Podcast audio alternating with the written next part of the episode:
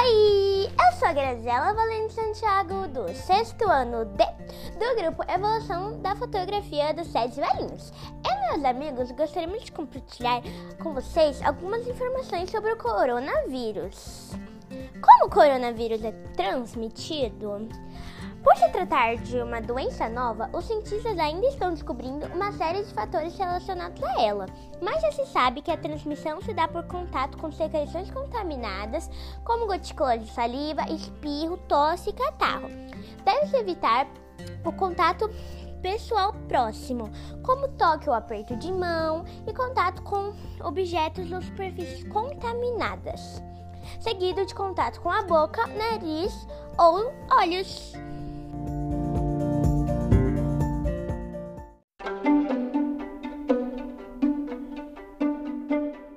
Oi, eu sou Rafael Eduardo Fal. Vou compartilhar com vocês como é feito o diagnóstico do coronavírus.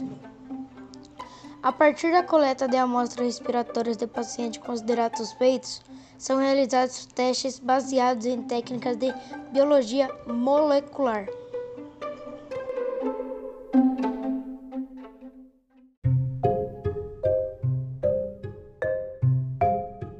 Olá, eu sou Pietro Provasi vou compartilhar com vocês como deve ser feito o período de quarentena em casa para quem está com sintomas.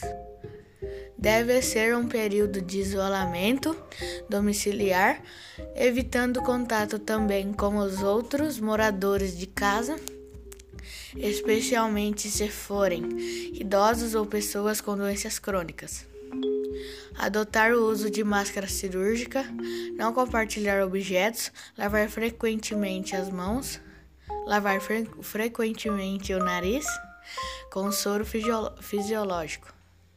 Em relação à casa, limpar frequentemente as superfícies com água sanitária ou álcool 70%.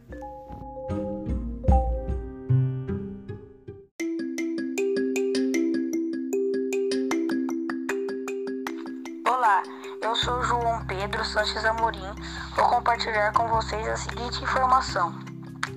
A pessoa pode transmitir o coronavírus mesmo apresentar os sintomas? Sim, pelos dados apresentados até o momento, o período de incubação do vírus pode variar de 2 a 14 dias. Durante esse tempo, o vírus tem capacidade de transmissão. Essa informação está no portal .fiocruz.br.